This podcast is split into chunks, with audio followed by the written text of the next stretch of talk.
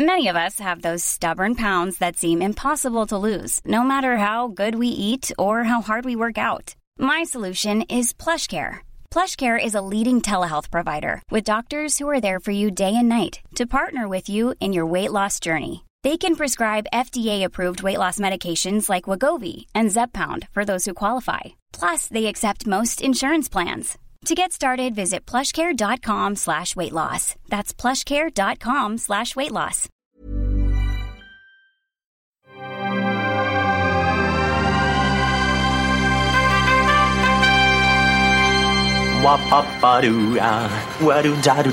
Steven, arrête s'il te plaît, j'ai jamais pu encadrer Michel Legrand. Salut Ciné, votre rendez-vous avec le cinéma qui en quatre saisons de cet auguste rendez-vous a tout de même eu le temps de s'attarder, outre sur l'actualité, sur quelques-unes des grandes sagas qui ont forgé notre cinéphilie commune, qu'il s'agisse d'Indiana Jones, du Seigneur des Anneaux, de Rocky ou encore de Die Hard. Et l'une des premières sagas à laquelle on s'est attaqué il y a bien bien longtemps, c'est celle de Rambo, portée par l'indépassable Sylvester Stallone depuis près de 40 ans. Et comme sort au cinéma le cinquième volet, Last Blood, c'est l'occasion toute rêvée pour nous, pour nous aussi faire notre remake, notre séquelle, notre reboot. C'est comme vous préférez avec un trio de vétérans renégats de la critique. Lélo Jimmy Batista, salut Jimmy. Salut Thomas. Julien Dupuis, salut Julien. Salut Thomas. Et Stéphane Moïsaki, salut Stéphane. Salut Thomas. C'est nos ciné épisode 202 spécial Rambo et c'est parti. Tu fais un amalgame entre la coquetterie et la classe. Tu es fou. Enfin, si ça te plaît. Avant qu'on remonte le fil de la saga, on va quand même causer du dernier. Last Blood, donc, après sa dernière virée en Thaïlande, Rambo est de retour dans sa mère patrie américaine, pas forcément apaisé, puisqu'il est toujours rongé par le stress post-traumatique accumulé durant des années de castagne sanglante à travers le monde, mais voilà qu'il doit une nouvelle fois reprendre les armes pour aller se bastonner un peu plus près de chez lui, au Mexique, avec un terrible cartel de la drogue locale qui a eu la mauvaise idée de kidnapper sa nièce, Gabrielle, incarnée par Yvette Montréal, oui c'est son vrai nom, et forcément ça ne va pas très bien se passer.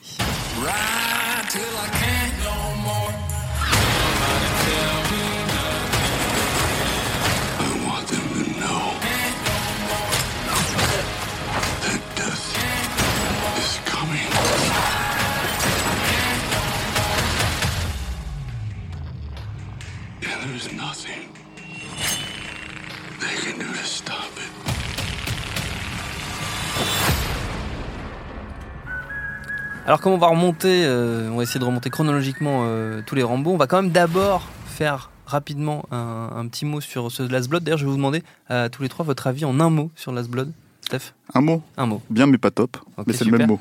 Julien En un mot, c'est super dur. je sais, mais c'est comme ça. Euh, alors je vais faire comme Stéphane, je vais en faire trois. naze mais attachant. Naze mais attachant, pas, mal. Pas du tout ça. En fait. Jimmy en trois Je vais réussir en deux. Grosse merde. Ok, super. Ça va être bien. Ça va être bien. Tout en, tout en sobriété comme toujours. On va donc euh, en parler un peu plus tard dans, dans cette émission. Euh, si on reprend les choses du début et qu'on parle donc du premier, qui était donc le First Blood et non pas le Last Blood, qui était le nom, euh, le nom officiel du premier Rambo qui est sorti en 82, réalisé par Ted Kotcheff. D'où est-ce qu'il vient ce personnage Rambo? Est-ce que l'un d'entre vous peut nous éclairer notre lanterne euh, c'est un personnage de roman à la base. Hein. C'est euh, écrit par. Euh, c'est un roman de David Morel qui s'appelait First Blood. Hum. Et qui est un roman sur un vétéran, c'est à peu près ce que ça raconte, hein. en gros ce que raconte le film, c'est-à-dire un roman sur un vétéran du, du, Vietnam qui rentre au pays et qui, poussé à bout, en fait, continue la guerre en fait hum. sur place, quoi, contre les autorités. Et alors c'est un roman qui a une, qui, a été écrit quand même une dizaine d'années avant, 72, ouais, avant. avant, la, sortie du film, parce que c'est un film où tout de suite en fait les droits ont été achetés, un peu balancés à droite à gauche, et, mm. beaucoup beaucoup d'acteurs ont refusé d'incarner ce personnage-là. Et, euh, bah, en fait, il faut dire que le, roman, le, perso est beaucoup moins, euh, comment dire, il y a beaucoup moins d'empathie pour le personnage. il est vraiment, c'est vraiment une, espèce de machine à tuer, une bête sauvage, hyper froide, traquée, euh, et, en fait, euh, c'est Stallone qui a fini par accepter de, jouer le rôle. Euh, moi, je pense probablement parce qu'il avait déjà regretté en premier lieu de ne pas avoir joué dans Le Retour de à l'HB, mhm. qui était un film sur pareil un vétéran de Vietnam qui rentrait et je crois que c'est Chris Christopherson qui l'incarne à la fin et lui il avait refusé le film parce que c'était juste après la sortie de Rocky donc il était hyper bankable aux yeux mhm. des studios et en gros, Al-Ashby était venu le, le, le, voir pour lui demander d'incarner de, de, ce personnage-là, et il avait dit non, et c'est quelque chose qu'il a vraiment regretté pendant plusieurs années. Et à mon avis, le, c'est ce qui a donné en fait le fait hmm. qu'il accepte de, jouer Rambo. Euh, alors après, euh, le film en soi, c'est un film qui a eu beaucoup de soucis, on va dire, au montage et à la hmm. production notamment parce que le rôle du colonel Trotman en fait devait être incarné par c'était Kirk Douglas. Kirk Douglas Voilà, il y a même des affiches en fait de pré-production de, de Drew Struzan. Avec Kirk, Douglas. Voilà, avec Kirk Douglas dans le rôle du colonel Trotman. Il faut rappeler aussi peut-être que c'était un film indépendant qui a été monté par la Carolco, par la Carolco, qui était une société de production naissante et indépendante, qui était créée par Andy Vajna et, Mario Cassar, qui étaient deux distributeurs en fait, qui s'étaient déjà rencontrés auparavant et qui ont levé les fonds littéralement sur un, un, coup d'esbrouf en fait. C'est-à-dire qu'il y avait, je crois que c'était l'oncle d'Andy Vajna qui était ou de Mario Cassar, je sais plus lequel des deux, enfin qui était bijoutier, qui leur a fait une lettre en fait, qui leur a permis en fait d'emprunter du pognon et ça s'est fait comme ça, c'est monté un petit peu au, petit bonheur à la chance. Ils avaient ils avaient très peu de fonds en fait mm. à, l'époque hein, à Carolco. Et en fait, en gros, bah, le, le, le, problème en fait du, du personnage de, de Trotman, c'est que Georg Glass voulait réécrire en permanence les, ses dialogues. Il a accepté de faire le film et puis une fois sur le plateau, il a commencé à demander à, à, à, tout, refaire. parce qu'il voulait justement incarner un personnage. Euh, qui allait dans l'idée, dans, dans la direction que euh, euh, il jugeait vraiment en fait le personnage de Rambo et les flics euh, en même temps. Quoi. Et on lui a dit non, tu peux pas réécrire les, dialogues. donc il, il, a, il a lâché le projet. Et Trotman, c'est Richard Crenna qui l'a incarné finalement et qui est arrivé à la dernière minute. voilà. Euh, l'autre grosse problématique vis-à-vis du film, alors on avait peut-être parlé déjà dans l'émission dont tu as parlé, mais c'était une émission assez courte hein, dans mon souvenir. C'était euh, une émission, oui, c'était surtout une, de nos toutes premières émissions. Voilà, c'est ça. Pas aussi rodé que maintenant. Voilà. Et euh, c'est il y a 190 émissions de ça, donc voilà. autant dire que. Et, c'est que, en fait, en gros, Stallone a récupéré le projet. Il voulait vraiment, c'est-à-dire une fois que le film a été tourné, il voulait vraiment en fait s'en débarrasser. C'est-à-dire que quand il a vu le premier montage, alors c'est très difficile de savoir si c'est un bout à bout, un montage vraiment, mm. etc. En fait, il a vraiment voulu en fait euh, euh, euh, racheter la pellicule au, comment dire à, la Carolco. et qu'ils ont évidemment ils ont évidemment refusé. Et du coup, il leur a dit, OK, donc vous me laissez remonter le film. Et ce qu'il a fait, c'est qu'il a retiré absolument quasiment tous ses dialogues. 95% de ses dialogues, il les a retirés. Ce qui fait un film, ce qui a donné un film très ramassé d'une heure et demie, que je pense, quand alors le, problème du premier Rambo, on va dire, c'est que il est attaché à tous les autres Rambo, ce qui fait qu'il a déjà une aura euh, qui est pas vraiment celle qui, euh, qui lui revient vraiment à la fin, hmm. quoi. Et c'est un des premiers trucs intéressants, je trouve, en fait, euh, c'est que y a, c'est un film qui a cheval entre les années 70 et les années 80 et, qui ressemble très fortement à un film des années 70. Il y a de ça. C'est sans doute lié à Ted Kotcheff qui a qui a une, ce, type de personnalité. Dans oui, enfin après, Kotcheff, il a fait, euh, il avait fait un film qui s'appelait Retour à l'enfer l'année d'après, qui, qui, ressemble vraiment à un film des années 80 pour le mm. coup. Oui, mais il a fait Waking Fright, qui est. oui, mais ça c'était bien, bien avant et... puis en Australie, donc euh, c'est c'est pas un film américain, c'est pas un truc, euh, voilà. Mais il y a cette idée, en fait, que que je pense que ce film est teinté par l'aura de Rambo et de la Rambo mania et tous ces trucs-là. Et en fait, il faut juste ramener à l'essentiel certaines choses. C'est un film dans lequel Rambo tue une personne. Mm ce qui est vraiment, euh, comment dire, c'est le, seul. C'est peu pour lui. Voilà, c'est Jack Starrett au début quand il lui jette le, la pierre et en fait il le fait même pas vraiment exprès, il jette, le, il jette le truc, voilà. Euh, c'est euh, aussi, c'est pas vraiment un film d'action musculeux tel qu'on fait on pourrait le, même comme il aurait pu être vendu, on va dire. C'est un vrai survival. Et ça, c'est assez. un peu un petit côté western aussi. Hein. Oui, mm. parce que voilà, c'est un étranger dans la ville et tout, mais le truc, c'est que c'est que il y a vraiment un côté survival parce qu'il est, est, dans les éléments de la nature, etc. Qui était un genre très en vogue dans les années 70, quoi, justement. Enfin. Et, et, en fait, ce qui est intéressant, c'est de se dire que, mais on va y revenir plus tard, chaque en tout cas, les trois premiers Rambo, chaque, chacun Rambo n'est pas vraiment un film d'action à proprement parler. C'est-à-dire que c'est un film d'action, mais anglais. Là, c'est survival, et les autres, en fait, bah, il y a film d'aventure, film de guerre, et mm. ça devient un truc complètement euh, différent. Et, la base du personnage est là en fait, c'est-à-dire que vraiment euh, ce, euh, euh, soldat, cette créature de Frankenstein qui a été créée, on va dire, par l'armée américaine pour devenir une machine à tuer, et, qui se fait comment dire pousser à bout dans une petite ville à son retour la, base est là et en fait c'est euh, cet asocial euh, total mm. euh, que, qui comment dire bah, qui a foutu une ville entière à feu et à sang quoi. Et ce personnage il va le maintenir et moi je trouve en fait il va le maintenir vraiment jusqu'à même le dernier Rambo, c'est-à-dire que ça mm. reste plus ou moins un personnage égal. C'est juste que les films sont complètement différents véhiculent des choses différentes aussi mm. et à chaque fois et, et en fait c'est aussi ça qui est un peu c'est ce qui est bien de, rappeler finalement quand on mm. revoit le premier Rambo, c'est que tout était déjà là. En fait, les germes étaient vraiment déjà là.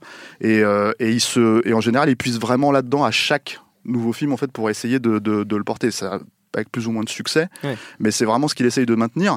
Et bon, bah enfin, euh, tout le monde l'a dit assez régulièrement. Euh, voilà, c'est c'est la part d'ombre de Stallone en fait, ce personnage-là. Si, si euh, Rocky, est la part, euh, voilà, et la part, la part optimiste. Hmm. Bah, lui, c'est celui qui regarde le monde avec, avec vraiment un regard noir et, et, très, défaitiste. Voilà. Donc, je pense que c'est aussi le personnage qui a vraiment créé une problématique dans la carrière de Stallone à partir du 2 qui, qui, a fait que voilà il a eu il a eu une mauvaise image aussi à cause de ça hmm. quoi et c'est quelque chose qu'il assume encore qu'il assume finalement depuis toujours aussi c'est ça qui est intéressant quoi Jimmy, sur le, sur le premier Rambo Non, mais j'avais pas grand chose à dire de plus. C'est vrai qu'en fait, enfin, moi, après, quand on lit le roman, euh, mm. enfin, surtout a, posteriori, euh, le, roman est effectivement beaucoup plus sombre et beaucoup plus dur. Enfin, surtout qu'en plus, il laisse une fin euh, qui laisse plus vraiment d'espoir à une suite, puisque oui, dans, le, roman, en fait, le colonel tue Rambo et le, shérif se suicide, je crois. Enfin, c'est vraiment une... c'est la grosse stuff, voilà. on peut le dire. Et c'est vrai que du coup, ouais, enfin, voilà, moi je garde surtout le roman, plus le roman que le, que le film, enfin, que j'adore hein, quand même mais, euh, mais euh, il est enfin, il y a, y a ça manque un peu de, de, mm. la noirceur du, du, roman en fait. Donc c'est pour ça, enfin, avec, avec le temps, je me, suis un peu, un peu écarté. Mais c'est vraiment, enfin, c'est celui vers lequel euh, je, enfin, je reviens plus, vers, volontiers maintenant vers ah le oui, 4. Mais, c'est, je reviens aussi beaucoup vers le 1. Ouais, ouais. Plutôt que le, les autres. C'est le plus humain, puis c'est le plus, c'est un personnage tragique en fait. Rambo, c'est ça mm. qui est intéressant. Et, et moi, ça m'intéresse pas quand il gagne en fait, ou mm. quand il va pour pour dans un, un, un, truc un peu revanchard euh, comme ça. Là, c'est un, c'est un personnage qui, qui, qui, a plus de place en fait, nulle part. Euh, on, parle beaucoup de survival, on peut parler euh, du western, on peut parler clairement du film de monstre. Hein. C'est-à-dire qu'il y a dans l'errance et la, le, jugement par la plèbe, voilà, de, ça. C'est, c'est le, du parcours de, du, de, la créature de Frankenstein. enfin, voilà, on est, on n'est pas, on pas loin en fait de, de tout ça. Et c'est ça qui est le, qui est le plus intéressant. Je trouve que moi, je suis pas tout à fait, on en reparlera pour les suites. Je pense qu'il a quand même perdu ça en fait. Alors peut-être que le contexte lui permet moins de le déployer, mais même s'il y a toujours un, petit rappel que ben c'est une machine à tuer, qu'il a été brisé, etc. Il, il véhicule plus du tout ça en fait, hmm. et euh, il y a un côté aussi euh, leader euh, meneur d'hommes euh, qui se déploie en fait dans toutes les suites, euh, y compris dans l'avant-dernier, je trouve, qu'il n'y a pas en fait dans le premier et qui me semble extrêmement juste en fait. Je trouve ça extrêmement bien en fait que non, il peut pas être, il, peut pas, il peut pas y avoir d'humain en fait qui rejoigne sa cause en fait. Mm. C'est pas possible. Il y a quelque chose dans ce, dans, dans cette, dans cette créature là qui qui est indéniablement qui lui aliène en fait l'humanité en fait tout entière quoi et qui en même temps fait de lui quelque chose de d'extrêmement d'extrêmement humain. Mais euh, c'est un film, moi, c'est celui vers lequel je reviens euh, tout le temps. Et effectivement, comme disait Stéphane, c'est important de revenir.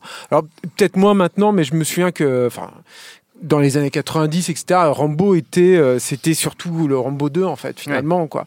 Et euh, c'est devenu un peu un héros. Moi, je trouve euh, par accident en fait Rambo. C'est pas quand tu sors de, de First Blood, c'est pas c'est pas une fatalité en fait qu'il devienne un, une figure héroïque quoi. C'est-à-dire que je, même je trouve que dans le, alors il y a, y a, la musique de Goldsmith, je pense qu'il a fait pour beaucoup là-dedans, qui est extrêmement galvanisante dès le premier. Il y a eu l'affiche aussi, un mine de rien, qui a un poids monumental, je pense, dans les années 80 que les affiches n'ont plus du tout aujourd'hui. Mais je pense que voilà, cette affiche est, a iconifié énormément le personnage de Rambo, quoi.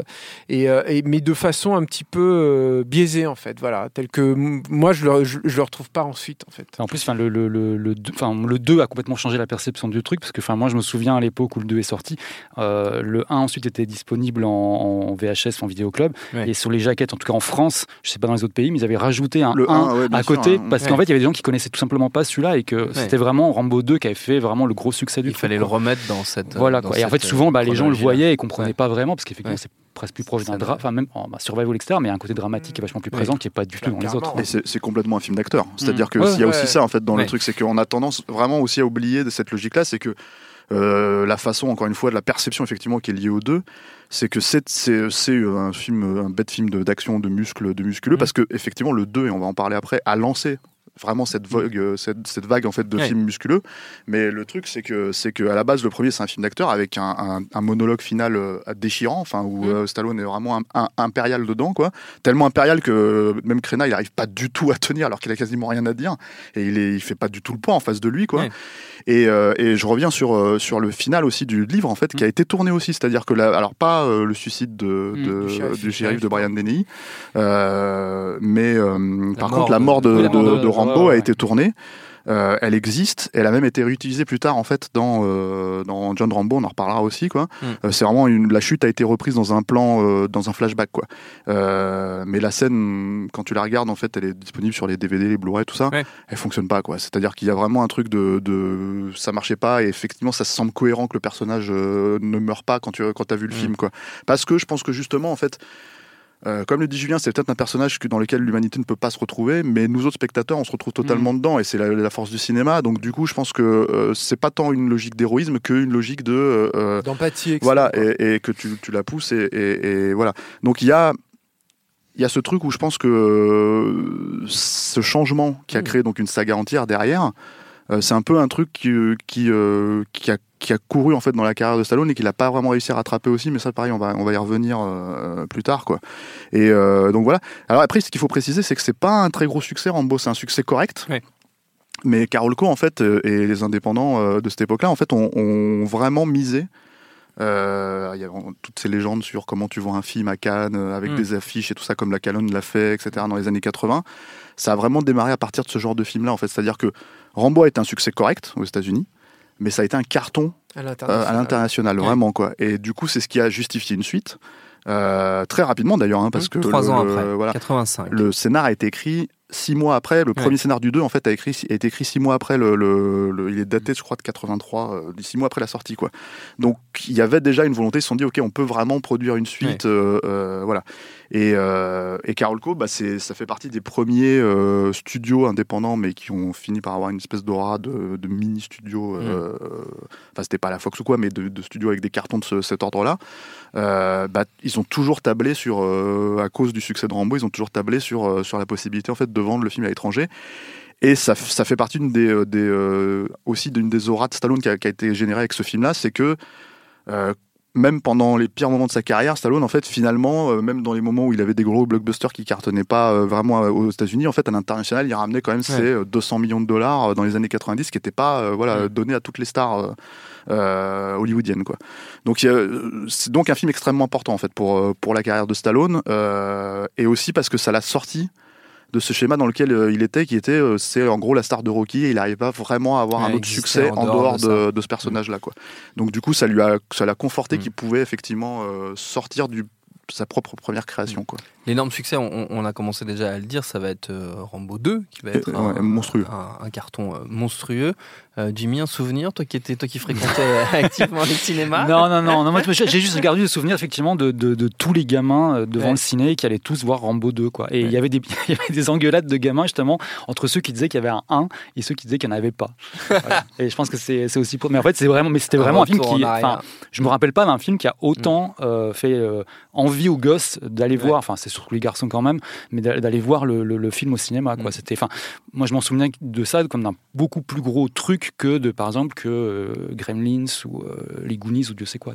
C'était vraiment un truc qu'on euh, voit aujourd'hui comme étant des, des, mm. références absolues des années 80. Bah, parce que la référence c'est plutôt bah, le truc aussi bah, la raison aussi c'est que Rambo 2 c'est pas un chef-d'œuvre non plus et qu'il a assez mal vieilli enfin, je trouve. Alors après Stéphane a de me dire le contraire quoi. Moi je, sais que un film même quand j'étais gosse je le trouvais chiant. Donc qu'est-ce qui te déplaît dans ce dans Je sais pas c'est un film d'aventure mais il y a pas d'aventure enfin je, je, je, sais pas il y a, y a un truc ça vient pas quoi. Je sais mm. pas. C'est un peu con peut-être aussi pour ça. oui, c'est un, peu con, mais bien sûr. Après, il y a le côté. En plus, même déjà à l'époque, les. Stéphane n'est pas d'accord. Même déjà à l'époque, les gens, les gens parlaient vraiment de films réganiens à mort. Euh, enfin, c'était. Oui, mais ça, c'est ça, c'est. Je pense que c'est. Euh, il n'y a, pas que celui-là. Hein, oui, mais puis c'est surtout beaucoup enfin c'est moins vrai que la plupart des films qui étaient vraiment euh, qu'on pouvait taxer ah bah, de, sûr que à l'époque comparé à l'aube rouge euh, oui non mais voilà c'est à dire que même indépendamment de ça c'est que le moi moi je l'ai vu à 9 ans le film en salle quoi. C'est à dire que voilà donc en fait tellement de choses. voilà. Mais clairement. Et, euh, et c'est mon Star Wars. Donc voilà Rambo 2 c'est mon Star Wars. ça façonne une personnalité. Voilà exactement. Et, et, du coup bah pour moi c'était l'inverse c'était le meilleur film du monde. Alors j'en suis revenu hein, heureusement. J'espère. Stéphane que ton avis a évolué depuis 9 ans. Voilà. Mais mais c'est un film par contre que j'ai à cœur de défendre pour non pas forcément en fait pour le film en soi, mais plus pour la perception en fait du film, parce que il y a, euh, je trouve, euh, et, récemment en fait il y a un film qui, euh, je ferais plus ou moins le même amalgame en fait sur sur cette problématique, c'est qu'il y a un sujet qui est chaud en fait, c'est-à-dire et ça il faut vraiment recontextualiser encore une fois. Rambo 2, ça parle de quoi? Le, point de départ de Rambo 2, c'est il reste des prisonniers mmh. américains au Vietnam. La question était posée, elle était dans toutes les dans tous les médias à l'époque qu'est-ce qu'on va faire? Est-ce qu'on va les sortir? Est-ce que parce qu'en fait, il y a des gens qui sont qui sont portés disparus, quoi. Hmm. Je, cite un autre classique. il y a eu deux films qui se sont faits en même temps, qui étaient donc Rambo 2 et euh, le porté disparu que je viens de citer avec Chuck Norris. Tu avais eu Retour à l'enfer, donc avant de voilà. Chef avec Jen Ackman. Voilà. Et le truc, c'est que, ouais. Et le truc, si tu veux, c'est que ce qui s'est passé avec, euh, avec Rambo 2, c'est qu'ils ils se sont posé la question de est-ce que si on envoyait Rambo là-bas, euh, est-ce qu'il ramènerait les, les, les, prisonniers quoi. Et alors, premier scénar à la base, c'est James Cameron qui est, euh, alors, qui est enfin, facile à trouver sur le net si vous mm. parlez anglais, etc., etc., qui est infiniment moins con que le film euh, de base, et qui débute vraiment, en fait, comme le début de Terminator 2. C'est-à-dire qu'en gros, euh, le personnage de Sarah Connor, cette idée comme quoi elle est dans une asile parce que personne ne la croit, ou parce que, etc., etc., il a repris cette logique-là avec le personnage de, de Rambo. C'est-à-dire que Rambo n'est pas en prison, euh, il est en évaluation psychiatrique. Et, euh, euh, et, en gros, on vient lui proposer la mission à ce moment-là. Donc, ce qui déjà pour moi teinte le personnage différemment à la base. Ça, c'est un truc que Stallone a, a, repris, en fait, a complètement corrigé dans, en réécrivant le scénario. Et, euh, je, connaissais pas ce scénar, mais c'est un peu aussi le, c'est le son Aliens en fait. C'est, euh, c'est un peu quasiment le début. Hein. Euh, mais de toute façon, voilà. Enfin après, en plus c'est une bonne idée. ah oui, bah, c'est super. Les, grands auteurs racontent toujours la même histoire. tu sais bien, Jimmy. Non, mais le, le, truc c'est que c'est que en fait, ce qui s'est passé, c'est que James Cameron avait devait attendre Schwarzenegger qui tournait, je crois, Conan 2 ou je sais plus. Euh, et il a écrit en fait euh, Rambo 2 en même temps que Aliens, en fait, et dans, le, dans, la même frénésie en fait, avec les mêmes disques en fait qui tournaient en permanence, et notamment les planètes de Holtz. Enfin voilà, il avait tout un panel de trucs. Je pense qu'il était un peu sous influence aussi à l'époque. Ouais, ouais, je pense que ouais. Des produits stupéfiants. Euh, probablement. Et, apparemment, il avait vraiment scindé, il avait vraiment scindé sa station de travail en deux, deux ordinateurs, enfin deux machines à écrire, pardon, qui, où en fait il passait de l'une à l'autre. L'une c'était Aliens, et l'autre c'était voilà. Rambo 2. Et en gros, sur un laps de temps extrêmement court. Enfin, c'est un truc de malade. Et il a fait ça parce que, en gros, il avait 6-8 mois de, de, comment dire, euh, de délai en attendant Schwarzenegger pour tourner Terminator. Et, euh, et bon, selon Cameron, euh, l'action c'est lui, la politique c'est Stallone. voilà. Après, le, le, truc de Rambo 2, c'est que voilà, ce qu'on disait, c'est que le premier c'est un survival, le deuxième pour le coup c'est vraiment un film d'aventure. C'est-à-dire en, fait on envoie, on envoie le personnage de Rambo, comment dire, dans, dans, la jungle et en fait il doit prendre des photos. Mmh pour attester du fait que euh, qu'il y a toujours des prisonniers de guerre. Sauf que dans sa mission, l'idée c'est qu'il ne peut pas agir. Il ne peut pas en fait euh, engager le combat. Et euh, comme il le fait, en gros, il se fait larguer par son propre gouvernement, c'est-à-dire mm. que les mecs le, le, laissent sur place et c'est à lui de trouver les moyens de revenir tout seul et de ramener les prisonniers en même temps. Quoi. Donc ça, c'est basiquement l'histoire de Rambo 2. Euh, très belle histoire, moi je trouve. voilà. Euh, mais euh, mais il y a toute cette notion effectivement que la perception du film, c'est que ça a été récupéré en fait au final. Mm. Moi je pense que ça reste un film effectivement un peu bas du front. mais par contre, pas forcément politisé tel qu'on l'entend en fait, c'est-à-dire sur la politique euh, automatiquement réganienne. Moi, je pense que le, truc c'est que bon oui, alors oui, voilà euh, les méchants russes, euh, le truc etc etc. mais il y a aussi cette notion que et pour moi c'est tout autant un ennemi dans le film, c'est le gouvernement. C'est-à-dire qu'en gros, à un moment donné, un personnage comme Stallone, c'est pour ça que je retrouve finalement le, personnage et, ça se tient, c'est que le personnage de Rambo reste vraiment esselé. C'est-à-dire que alors la loi et avoir la loi. Parce qu'en fait, en gros, quoi qu'il arrive, il a quand même le gouvernement contre lui. Euh, et euh, c'est les un film libertarien. Hein. Mais c'est mais clairement, je pense que c'est clairement un film libertarien. C'est contre les bureaucrates. Enfin, c'est le truc basique des libertariens. Quoi. Quand, quand, quand il arrive à la fin et qu'en fait il défonce tous les tous les ordinateurs avec sa mitraillette, c'est littéralement symboliquement euh, ce qu'il ce qu'il avance. Et après, tu as tout un discours. Parce que voilà, on peut en rigoler un petit peu de ça dans, l'absolu, mais tout le discours où les mecs lui disent voilà, avec les ordinateurs, on arrive à tracer les trucs, etc., etc. Il dit ouais, ma meilleure arme, c'est le c'est is my mind, tu vois, c'est mon esprit. T'as envie de dire. Hmm, mmh. pas, sûr. mais, euh, mais après, indépendamment de ça, il y a, y a, aussi cette notion que voilà, ça reste un personnage, encore une fois, euh, euh damné. Vraiment, c'est-à-dire cette damnation, elle est là en fait. J'ai l'impression que le seul film qui traite pas vraiment ça, c'est Rambo 3 hein, à la fin en vrai. Hein. Mm-hmm. C'est-à-dire que là, dans Rambo 2, il y a c'est le de, de, toute la, de tous les films jusqu'au 5 hein, compris, c'est le seul moment où il est potentiellement il a une histoire d'amour mm-hmm. qui est comment dire, tuer dans l'œuf en fait à partir du moment où le personnage de, de c'est une éclaireuse euh, euh, qui, le, qui, le, qui, le, qui, le, qui lui montre un peu l'endroit, qui se fait tuer en fait en voilà en deux secondes quoi. Alors oui, c'est euh, il y a il y a un côté un peu bourrin bas du front du film. Il y a aussi non non mais attends, il y a aussi par contre oui, mais en fait il faut recaler. je suis désolé les gars, il faut recaler un peu dans le contexte du. De toute façon, moi je vais le réévaluer là vu que ben, à cause du 5. Et en fait le truc avec le de Rambo 2 aussi, c'est qu'il y a une mise en scène qui est complètement dingue en fait. C'est-à-dire. Quand tu regardes le film. C'est-à-dire que à cette époque-là, donc tu as George Pan Cosmatos qui est bon, tu as un réalisateur pareil de, de, thriller, d'action assez, assez efficace en fait, qui d'un seul coup se met en tête de filmer le truc comme si c'était euh, en fait par voie de Leni Riefenstahl quoi. C'est vraiment en fait il va prendre tous les trucs les plus mmh. iconiques, les plus dingues euh, et en fait euh, surdimensionner absolument toutes les scènes du film. C'est-à-dire que si Stallone euh, se met à menacer euh, son ennemi au micro, d'un seul coup, il y a un coup de tonnerre, il y a, y a quatre plans différents, il y a, y a tout un truc, etc., etc. Et quand il attrape le, micro par le bras, et tout est, tout est dans l'action, le, le muscle, le truc.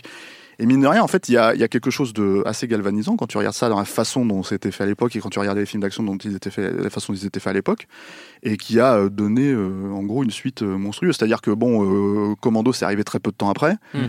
mais de, de, apparemment de l'aveu même de Mark Lester, il est allé voir une preview de Rambo 2, il a fait il faut qu'on ait une plus grosse bite. Mm. Donc en fait, c'est pour ça que d'un seul coup, ils ont décidé de, de lancer, de lancer une scène d'action mais complètement hallucinante dans, dans Commando où Schwarzenegger il se met à défoncer, mais 35 fois les mêmes les mêmes cascadeurs à moustachu quoi. Donc le, le, truc c'est qu'il a euh, il a créé ce truc là qui mm. dans lequel se sont gouffrés tous les Chuck Norris, tous les euh, tous les tous les Van derrière, tous les tout ce que tu veux euh, et qui a donné influencer en gros le cinéma d'action pour les dix mm. années euh, qui, qui, vont suivre quoi euh, fondamentalement. Et je pense que c'est vraiment on peut le dater à Rambo 2 quoi.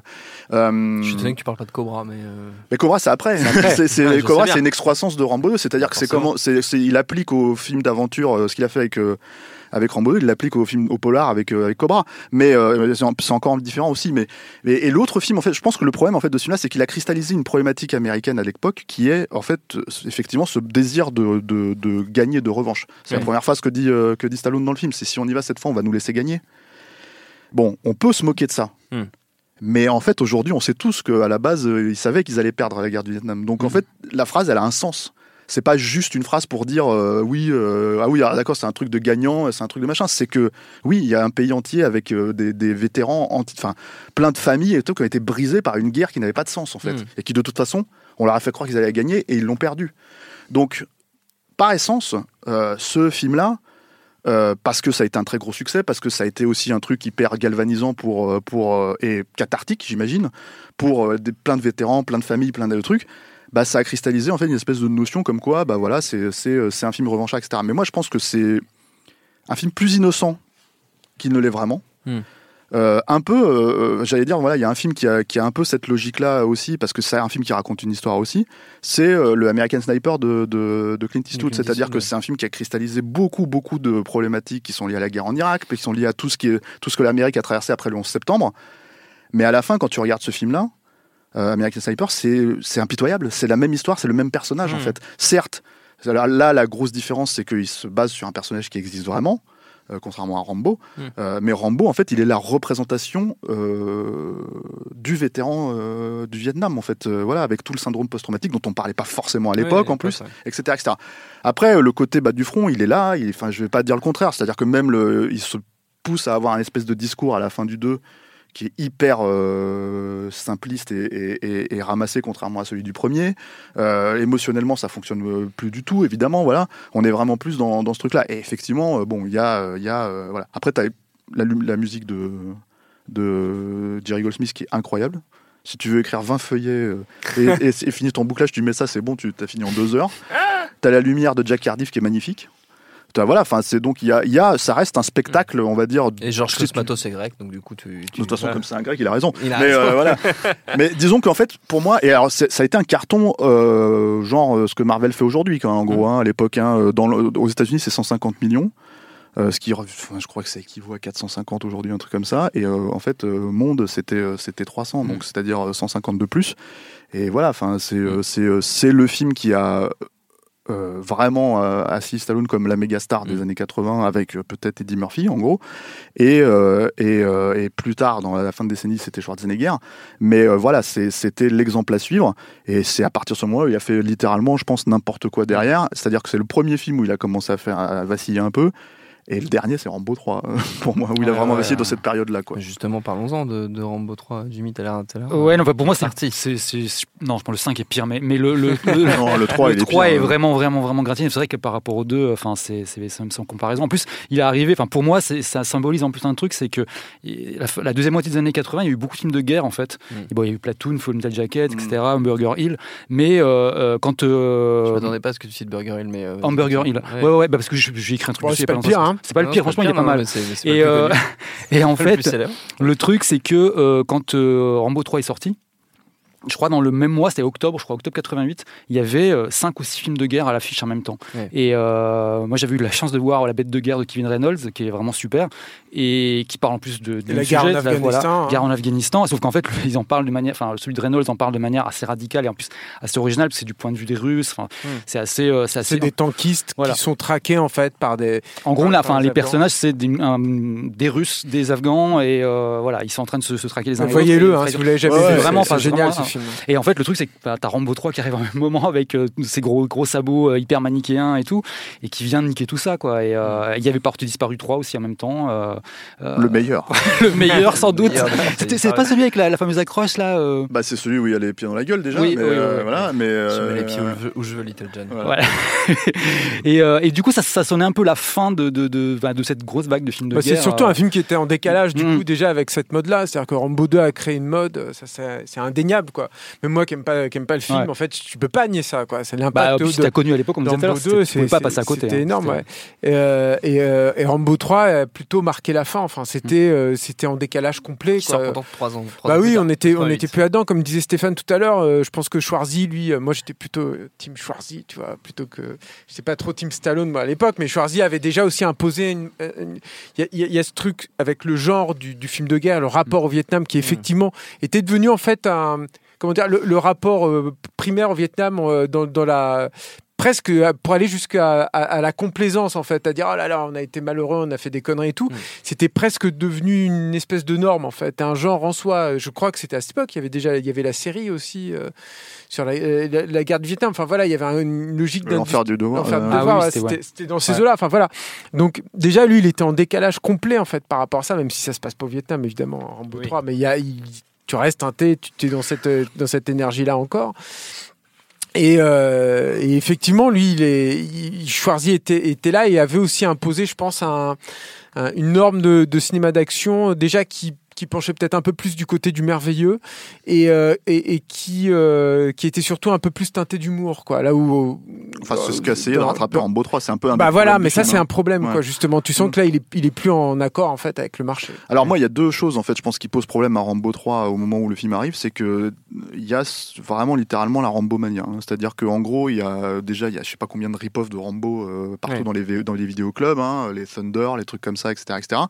des Rital qui ont fait, qui ont fait vraiment des films tourné euh, je sais pas où. Enfin tu vois c'était vraiment et des trucs assez assez cheap et assez nazes hein, avec euh, des explosions de mannequins et tout ça. Enfin c'est rigolo. Mais c'est c'est nul. Pour le coup vraiment quoi. Et euh, donc ça c'est le premier truc. Mais ça c'est pour les bisseux. Ensuite Rambo c'est devenu un personnage de dessin animé c'est littéralement. c'est vrai. Que, voilà, donc, euh, donc, euh, donc, Force of euh, Freedom. Voilà, et, et, et, et, pas le meilleur. Hein. c'était terrible. Voilà. Ça, voulait dire quoi Tu te souviens de l'acronyme? Parce que c'était RAMBO en fait. C'était une ah, oui, de je force. Sais plus, mais, mais voilà, c'est et, donc évidemment. Savage la, la force. Je sais plus, mais moi il me semblait que c'était RAMBO le truc. Bah, de toute façon, il y avait tout un tas de trucs comme ça parce que tu avais Venom, euh, oui, je sais plus quoi. Special Administration of Vengeance, Anarchy and Global Extortion. Administration, qu'est-ce que ça veut dire ouais, non, mais... sens total. Administrators. Non, non, mais voilà, il y, a, y, y a eu tous ces trucs-là. Il y a eu la récupération politique, vraiment, parce que en gros, euh, Reagan, euh, qui aimait bien faire ça à l'époque, et surtout en plus avec les films de Stallone, en gros, il a dit bah telle situation, la prise d'otage, la prochaine fois j'enverrai un Rambo. Tout ça, on peut, on peut quand même partir du principe que c'est parti très très loin en fait. Hmm. Et beaucoup plus loin à mon sens que ce que Rambo 2 finalement finit par dire quoi. C'est-à-dire, euh, euh, c'est pour ça qu'il y, y, a cette notion de ramener ça. Le problème de Rambo 3, c'est que bah, finalement, il a fini par y croire en fait Stallone à ce moment-là parce qu'il était vraiment dans son dans son dans son ego trip absolu.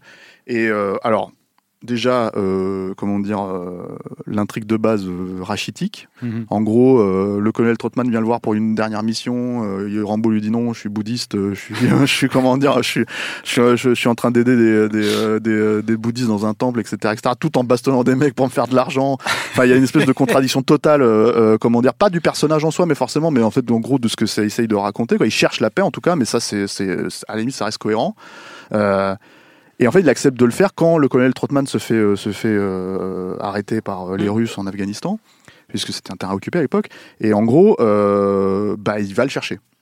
Alors, à la base, il y avait un truc dans la production du film, c'est que déjà c'était le plus gros budget de l'histoire du cinéma au moment où le film s'est fait. C'était 60 millions à l'époque, ce qui était monstrueux. Et en gros, le premier réalisateur n'était pas Peter MacDonald, en fait, qui était le réalisateur de seconde équipe à l'époque sur le film, mais Russell Mulcahy qui sortait en fait de, de Highlander et de Razorback mm. et euh, qui avait bon impressionné pas mal de monde à l'époque. Hein, faut, faut voilà, euh, faut recontextualiser parce que bon, c'est des films qui ont un peu vieilli aujourd'hui. Euh, On a du mal à imaginer, mais que c'était. Bah il y a des plans. C'était ça, les, ah ouais ouais, et, énormes. Et il y a des plans en fait de, mm. de comment dire de, du film où tu reconnais clairement la patte de, de, de Mulcahy dans l'attaque du fort, ce genre de choses. Il y a quelques trucs, mais il a, parce qu'il a tourné trois semaines et ça prenait tellement de temps à la fin que c'était tellement, il était tellement chiadé, il était en train de faire son, son voilà, que, que, que Stallone l'a fait lourder et ils ont, ils ont récupéré la seconde équipe. Moi, je pense après que peut-être il y a aussi un combat d'ego et de forte tête parce que mm. je pense que. Bah, c'est ce que Mulcahy dit, lui, hein, de ce côté. Oui, oui, oui. Enfin, bon, après la carrière de Mulcahy derrière, euh, je sais pas si on peut parler de forte tête non plus, quoi. Le mec, il fait Highlander 2, euh, c'est n'importe quoi. Non, mais lui, il parle d'un problème d'ego vis-à-vis de lui entre, entre Stallone et lui. C'est-à-dire que lui voulait, avait sa patte quand même mm.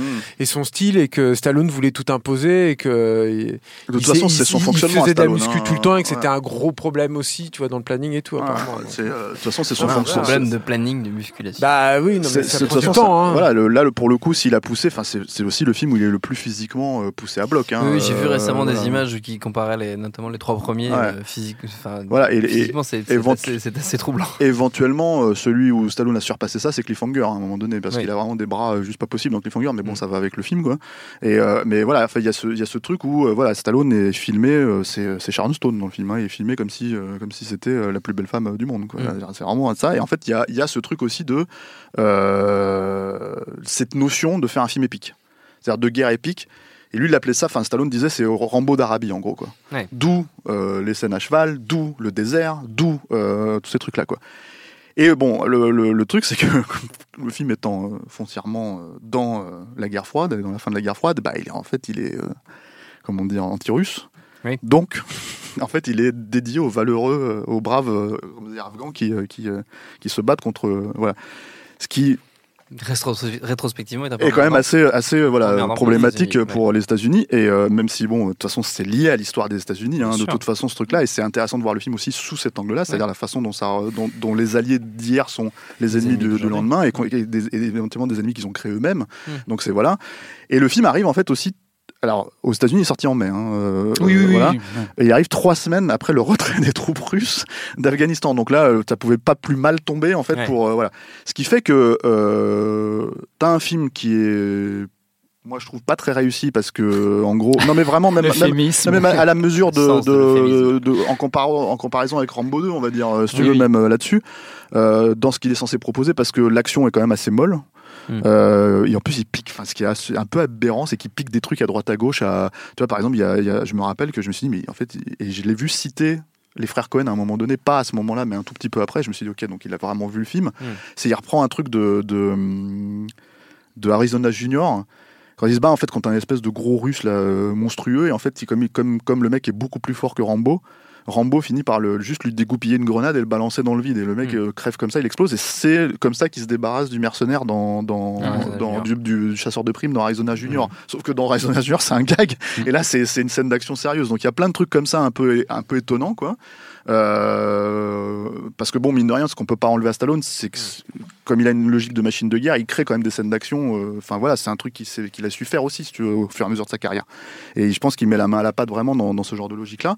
C'est un film où il y a de l'humour, effectivement, c'est-à-dire qu'il essaye de rattraper un peu euh, le spectre de, de Schwarzenegger, et il essaye de faire des blagues qui bon euh, tombe à plat. Bon, moi j'ai envie de dire quand même que si vous utilisez la, réponse dans ton cul, ça vient de là. Ah ouais, c'est le pas. C'est ce que j'avais dit à l'époque, c'est vraiment le plus beau dans ton cul de l'histoire voilà, du cinéma. Voilà, c'est ça. Bah, c'est le premier, je pense. Tu vois, ouais, sans doute. voilà, je pense que si on retrace, si on fait notre travail d'historien de cinéma, je pense. C'est là que je me dis qu'entre ça et l'épée dans la gueule, automne 88, quand même, euh, grosse, grosse, grosse, grosse saison. Hein. Voilà, et puis il y a aussi les, avis, c'est comme les trous du cul de, de Inspector Harry.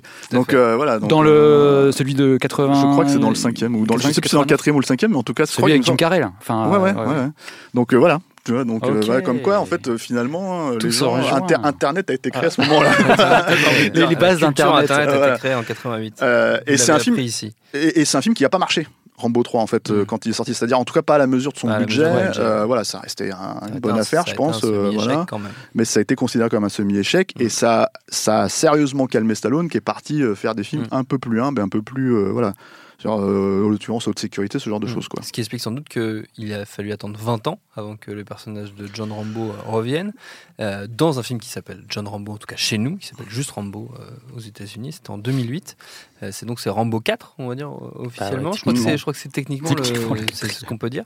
Et c'est le plus ou moins le préféré autour de cette table, en tout cas un des, un des, un des mieux, un des mieux perçus. Moi, j'aime beaucoup, mais c'est parce que, déjà à l'époque, je, le, je le trouve. en plus, je lui trouve des comparaisons maintenant avec c'est un peu son fun de road de, de, Robert. Enfin, c'est techniquement d'Arthur Ripley, mais qui est un film, un finalement un film de Robert Mitchum.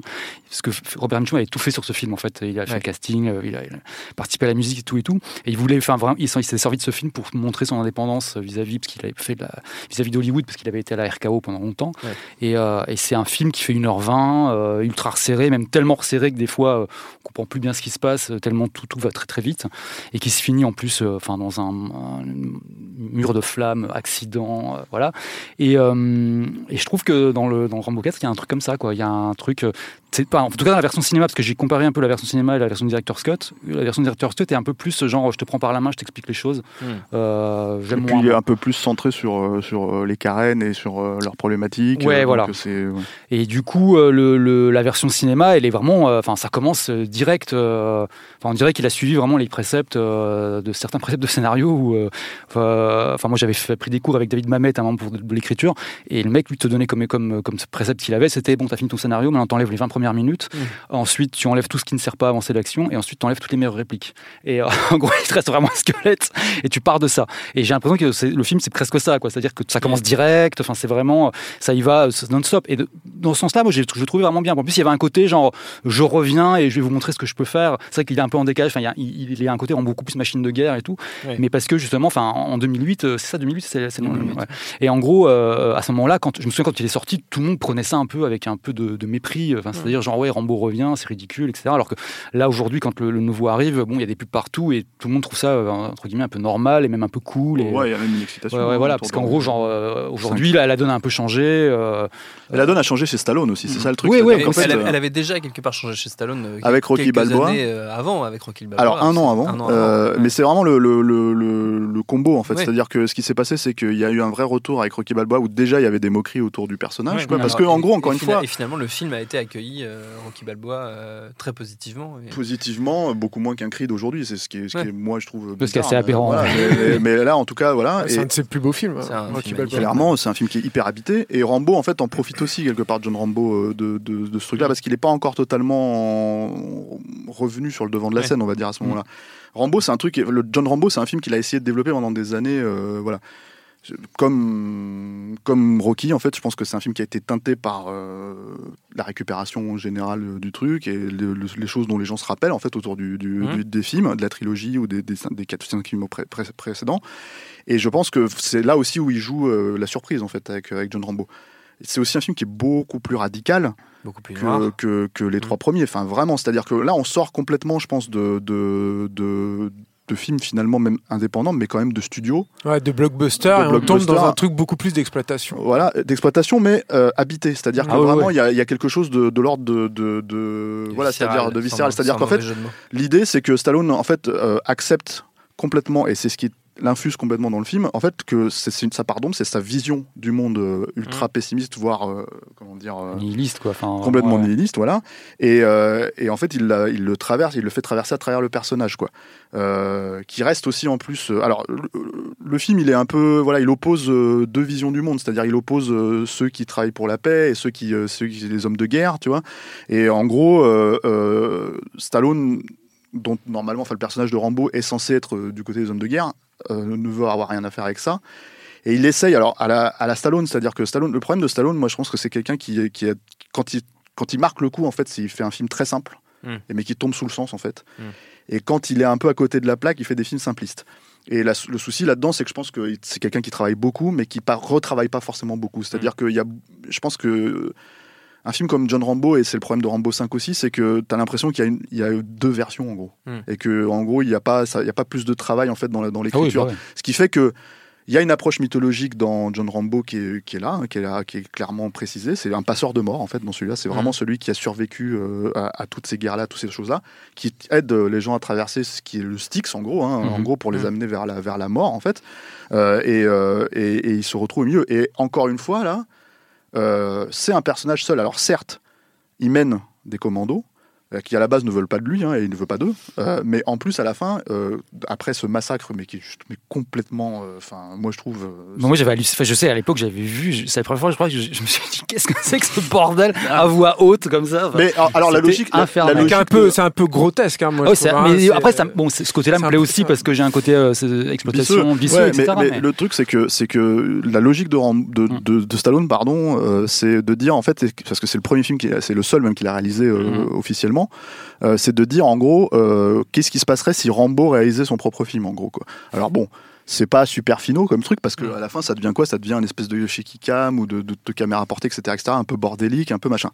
En plus, euh, les effets spéciaux sont assez, comment dire, rudimentaires. Hein, mm. le sang numérique, tout ça, etc., etc. N'empêche que c'est un truc mais complètement, comment dire, habité, hyper, hyper noir hyper hardcore, euh, voilà, parce que en fait, il s'attaque quand même à, c'est pas seulement des dictateurs, mais il s'attaque littéralement à des pédophiles, quoi, dont il les, qui les ventre euh, à pleine, enfin avec avec son sa machette, enfin voilà, donc il y, a tout un espèce de truc. Il le, premier, l'acte en fait qui lance la scène finale d'action, c'est c'est il, bute un mec à bout portant avec une, oui, avec une, espèce de sulfateuse là, de, sulfateuse ultra lourde. Donc en fait, c'est un truc mais complètement où tu te dis mais enfin ça va pas là.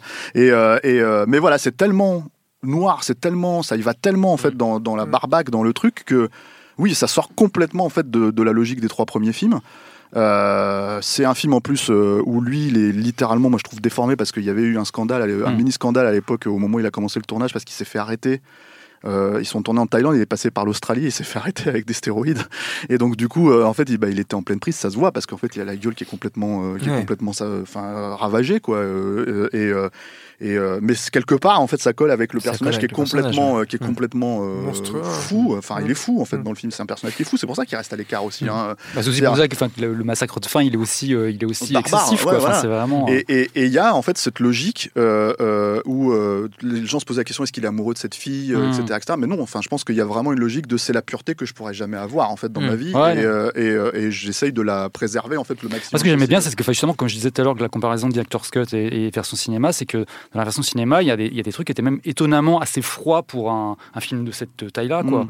Enfin, c'est-à-dire, euh, je sais qu'à un moment, quand la fille vient le chercher pour euh, les aider, et il refuse, etc. Puis en fait, elle se quitte et il lui fait juste un dernier regard un peu genre. Euh, enfin, un mm. regard qui, qui dit pas grand-chose, mais tu sais après, tu as le plan d'après, tu sais que voilà, il a accepté, qu'il a gambergé, etc. Mais dans la version Director Scott, il y a une explication de ça. Il va dire oui, bon, ok, d'accord, je viens parce que machin truc.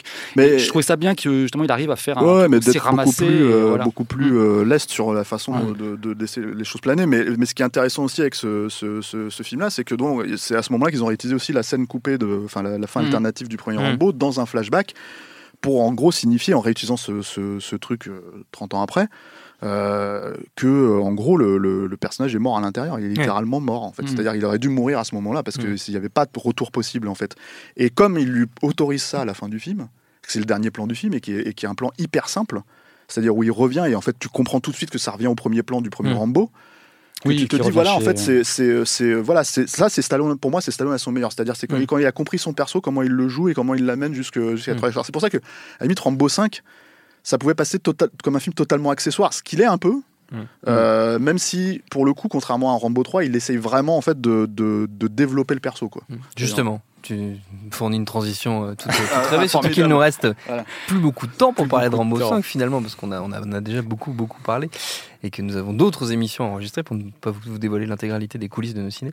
Euh, Julien, toi, t'as dit tout à l'heure, euh, naze, Non, objectivement, c'est de la merde. C'est-à-dire qu'il faut, y aller sans embâche. Non, mais c'est important parce que. il faut y aller sans embâche, on va faire, on va faire. Non, non, mais j'essaie de faire vite, mais, mais c'est un film qui est, qui est ultra mal réalisé. Techniquement enfin toute la ce qui est facture du film c'est dégueulasse c'est hyper mal monté. Même Brian Tyler qui est pas forcément un très grand euh, compositeur parce que la musique on a mais il avait fait le job sur le 4 on a on mm. a parlé pas mal de musique en fait sur la saga de Rambo et là c'est inaudible. Enfin c'est épouvantable. La lumière ça fait très longtemps que j'ai pas vu une image numérique aussi dégueulasse. On a l'impression de revenir euh, à cette période où euh, les caméras numériques étaient pas très bien perfectionnées. Tu avais une image assez assez laide et tout et en plus, euh, et ça, il faut quand même prévenir les gens, c'est t'en as pas pour ton argent. C'est-à-dire que mm. le, le, récit est quand même pas efficace du tout. Mm. Euh, et euh, tu as une exposition, euh, parce que j'ai eu le temps de regarder ma montre, alors je fais rarement ça, mais j'ai vu l'exposition, elle dure plus de 20 minutes, quoi, 25 minutes, un truc comme ça.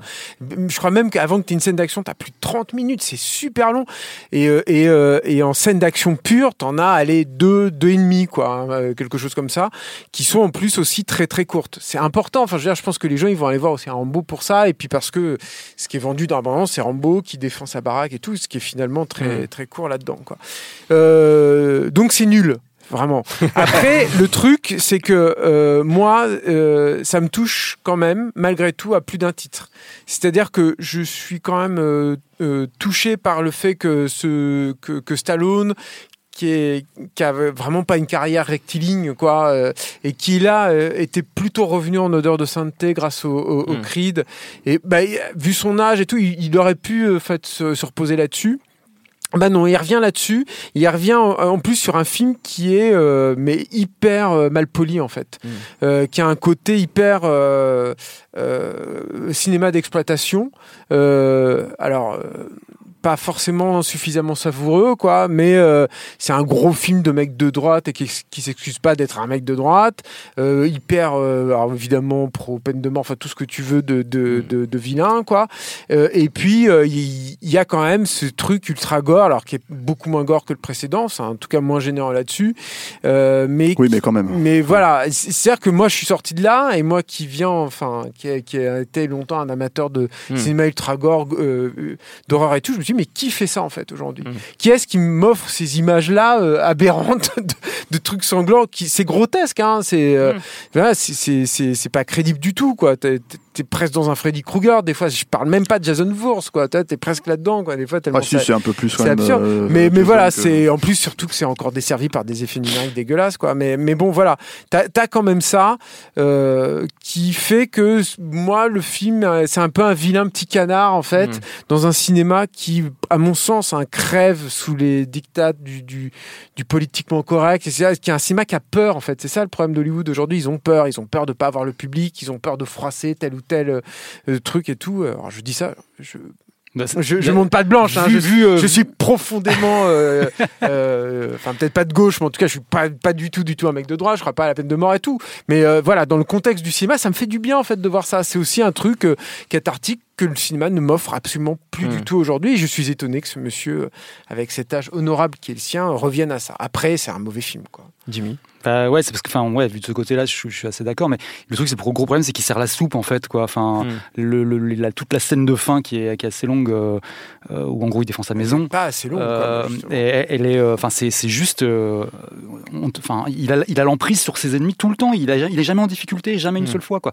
Il se fait casser la gueule une fois, voilà. Oui, mais c'est assez étonnant. Enfin, encore une fois, dans la perception de ce que tu retiens d'un personnage. La parole sera la défense. la non, parce qu'il me, il me pointe du doigt, c'est pour ça. Donc, je sais bien. Non, mais oui, parce qu'on en a parlé juste avant, avant l'émission, c'est pour ça, quoi. Non, mais après, il y a un avantage, ouais, c'est que euh, c'est un film 3 en 1. Quoi. On a, pour le même prix, on a Rambo 5, on a Taken 5 et on a Toxic Avenger 5 aussi. Quoi. Ah, euh, moi, j'allais dire Maniac Cop 4, euh, mais ouais. mais ouais, enfin, il y a un côté. Enfin, je trouve, moi, je disais, le, le, le, 4, effectivement, c'est une série B. Hein, c'est vraiment un truc qui va à fond la caisse et tout, qui est très très sombre. Mais moi, j'avais vachement été touché par la fin, par exemple. La, dernière scène, elle est, ça m'avait vraiment fait quelque chose, quoi. Et là, il y a rien, je suis hyper embarrassé tout le temps quoi. Enfin effectivement, c'est réalisé comme un, épisode de Julie Lescaut. Enfin c'est c'est c'est horrible. C'est il y a rien du tout et puis en plus surtout enfin je suis dans l'action, il y a, y a, même pas ça qui vient racheter le truc quoi. C'est même pas c'est même pas en fait finalement un, film d'exploitation au final quoi. C'est hyper cheap aussi, faut le dire aussi aux gens, hein. c'est le plus c'est pauvre quoi. Il y a un moment il y a un, y a un John Rambo aussi hein. Ah, il y a quand même des ouais, mais là, c'est là hein. beaucoup plus, hein, franchement. beaucoup plus, hein. Je sais plus, à un moment, par exemple, il y a un plan sur un bracelet TV, euh, presque, euh, qui, qui, va revenir plus tard. On sait que ça mm. va, bah, bon, ça, les, les, les, mécanismes habituels, hein, mais qui est genre vraiment fait, euh, limite, on l'a rajouté au dernier ah, moment. Mais c'est un film qui a des problèmes de montage la scène d'ouverture, on l'a oublié complètement dix minutes après, on sait pas mm. pourquoi elle est là. Enfin, c'est assez, assez bizarre. Enfin, et c'est marrant parce que quand je l'ai regardé, je me disais, à un moment, la, scène où apparaît Rambo, il apparaît euh, à cheval, mm. et euh, je me suis dit, et on ne le voit pas que c'est lui en fait. Et je me suis dit, si c'est lui, euh, ça va être un mauvais film. Et c'était lui. c'était lui. je te dis, si c'est, pas lui, ça peut. ça, ira. À, quoi ça, tient ça, tient Ça tient à pas grand chose en pas fait. grand chose finalement la vie sur un film. Bon, Stéphane. Alors, bon, moi juste pour resituer un peu le, contexte du projet, à la base, en fait, le, le scénar de Rambo 5, c'était le scénar de Homefront. C'est-à-dire euh, qu'il a, qu'il a, qu'il a fini par offrir à, Jason Statham il y a quelques années et qui suit en fait cette espèce de logique de euh, des gens viennent devant sa maison et il va la défendre et c'est le, c'est le droit euh, comment dire à la légitime défense etc., etc., américain quoi qui est dans la, législation américaine mais le truc en fait c'est que indépendamment de tout ça je vais spoiler un peu donc je le, précise quand même pour les gens qui, qui, qui, qui vont voir le film, qui, vont, qui veulent voir le film. C'est un film en fait euh, dans lequel euh, très simplement Stallone en fait a recréé, enfin Rambo, je dis tout le temps Stallone, c'est comme les gosses de, c'est Stallone, c'est Rambo, tu vois, les mecs ils se confondent tout les deux quoi récupère en fait une famille, c'est-à-dire qu'il est, il mm. essaye de vivre en paix. Euh, il a une fille adoptive euh, qui est une petite mexicaine en fait qui retrouvait en fait son père et qui part au Mexique le retrouver malgré le fait qu'on lui a dit de pas y aller. Et en gros, euh, elle se fait alpaguer sur mm. place, elle se fait droguer, prostituer, etc., etc. Euh, Stallone va la chercher une première fois, il se fait défoncer euh, la gueule, euh, donc et il revient en fait en force, quoi. C'est-à-dire pour, pour aller la chercher. Sauf que c'est trop tard. Hmm. Et il y a ce truc en fait que j'aime moi dans le film, qui est une espèce de radicalité autour de, on, ne, comment dire, on, va pas tourner autour du pot. Et la scène en fait de la mort de sa fille, moi elle a un écho en fait pour moi là-dedans parce que déjà pas forcément que je m'y attendais pas, mais je m'attendais pas à ce qu'elle soit, même si elle est très simple, hein, très hmm. voilà jouée comme ça. Et en fait, c'est ce que j'attends de Stallone depuis maintenant six ans, hmm. qui traite la mort de son fils, hmm. euh, Sage, euh, à l'écran parce que c'est ce qu'il fait Stallone, c'est-à-dire qu'il met sa vie à l'écran, c'est-à-dire qu'on hmm. que on dira ce qu'on veut de lui, on, peut penser plein de choses que c'est un mauvais réalisateur ou je sais pas quoi, peu importe, c'est quelqu'un qui met ses tripes à l'écran quoi, il le fait vraiment et ça il l'a fait à ce moment-là. Donc cette radicalité là vis-à-vis de lui-même, moi je lui reconnais ça en fait dans ce truc-là. C'est le seul moment où vraiment j'étais là, en train de me dire ah ouais, donc il est vraiment, il s'est servi de ce film-là, qui est un film d'exploitation, certes, etc., mhm. etc., mais pour aller, pour raconter ça là-dedans, quoi. Et je me suis dit, moi, je m'attendais à ça dans un Rocky, en fait. Mhm. Et il le fait, en fait, dans, dans, dans, le Rambo. Mhm. Et, du coup, je me dis, bon, il y a un fonctionnement où il, il déface finalement sa vision du monde vis-à-vis de là.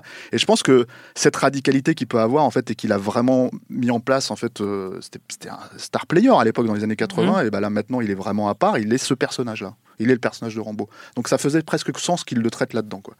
Après, le problème du film, c'est que c'est effectivement un film d'horreur, limite. C'est-à-dire qu'en gros, euh, c'est un slasher, quoi. C'est-à-dire mm. la façon dont il se débarrasse des mecs. Il y a un espèce de retour parce que c'est dans les, dans les souterrains, donc c'est au Vietnam, c'est comme c'était le Vietnam pour lui, et il revient mm. sur ce, sur ce truc-là. Euh, ça, ça, en soi, ça fonctionne, mais c'est vrai que tu attends de Rambo qui sorte des mitrailleuses lourdes et qu'il y aille, euh, qu'il y aille voilà quoi. Donc, donc, donc effectivement, il y a, on peut être déboussolé par, par l'approche du film. Le vrai problème, et là où, le film manque vraiment de radicalité, c'est qu'il assume pas sa fin en fait. C'est-à-dire hmm. vraiment euh, le, le, ce que le personnage, là où le personnage aurait dû aller. Je laisse la, surprise aux gens. Hmm. C'est pas une énorme surprise, mais en fait, euh, voilà, je vais pas, je vais pas forcément spoiler. Et ça, c'est dommage parce qu'en fait, il aurait vraiment. L'idée, c'est qu'il avait donné une fin avec le 4 et en fait, il mm. fallait qu'il donne vraiment une fin avec le 5. Et le problème, c'est qu'il le fait pas vraiment. Et il essaye quand même de se rattacher à ce aux acquis de la saga, c'est-à-dire faire un, faire un monologue euh, mm. final, faire un, tout un truc, etc. etc. Et effectivement, ça, c'est beaucoup moins habité parce qu'on mm. sent que c'est le moment où il s'est déballonné. Quoi. Et ça, c'est problématique parce que ça revient à la problématique de la fin du premier. Sauf que dans la fin du premier, c'était, ça avait sens, et là, en fait, ça aurait dû avoir sens à ce moment-là. je, suis parti très vite, mais, mais euh, dans le générique, il a bien mis des images. Ah, il y a des images de euh, leg, de leg de tous les autres films. Ah, d'accord. Vraiment, il a repris tous les, les, quatre premiers, quoi. Donc, euh, donc voilà. Mais par contre, le personnage est quand même tenu, c'est-à-dire qu'il a, il c'est le ah, bah, personnage du 4, c'est le personnage. son truc, c'est sûr, là-dessus, ouais. Et il y a quelques scènes comme ça. Alors, c'est pour ça qu'en fait, ça sort. C'est effectivement, c'est le plot de Taken. Hein. Hum, mais ça sort en fait de ça sort de ça pour être un peu autre chose Euh, et, euh, et, voilà. Après, je, ouais, je sais pas, si, je pourrais même pas. C'est-à-dire que mon ma subjectivité de gamin qui a découvert Rambo à 9 ans ne sait même pas si c'est un bon film ou un mauvais film en fait à mm. ce stade-là. C'est-à-dire là, je reconnais euh, complètement, enfin, d'être complètement happé par par ce que c'est censé raconter, quoi. Et, et voilà. Donc moi, j'ai trouvé mon compte, mais pas c'est pas satisfaisant comme pouvait l'être Rambo 4 en fait quand c'est sorti, quoi. Donc mm. voilà. Ok, bon moi je vous propose qu'on s'arrête euh, qu'on s'arrête là-dessus hein, sur cette cette euh, revisitation euh, de Rambo en, cinq, cinq petites parties quelque part. et puis donc je, on conseille plutôt aux gens de reprendre la saga du, début avant non, allez voir Rambo 5, voir Rambo 5 directement. de toute façon vous avez envie de le voir. De toute façon vous voulez le voir. Voilà, notre temps est écoulé. Merci à tous les trois. Merci à Thomas à la technique. Binge.audio pour toutes les infos utiles. On vous dit à très vite. Je préfère partir plutôt que d'entendre ça plutôt que d'être sourd.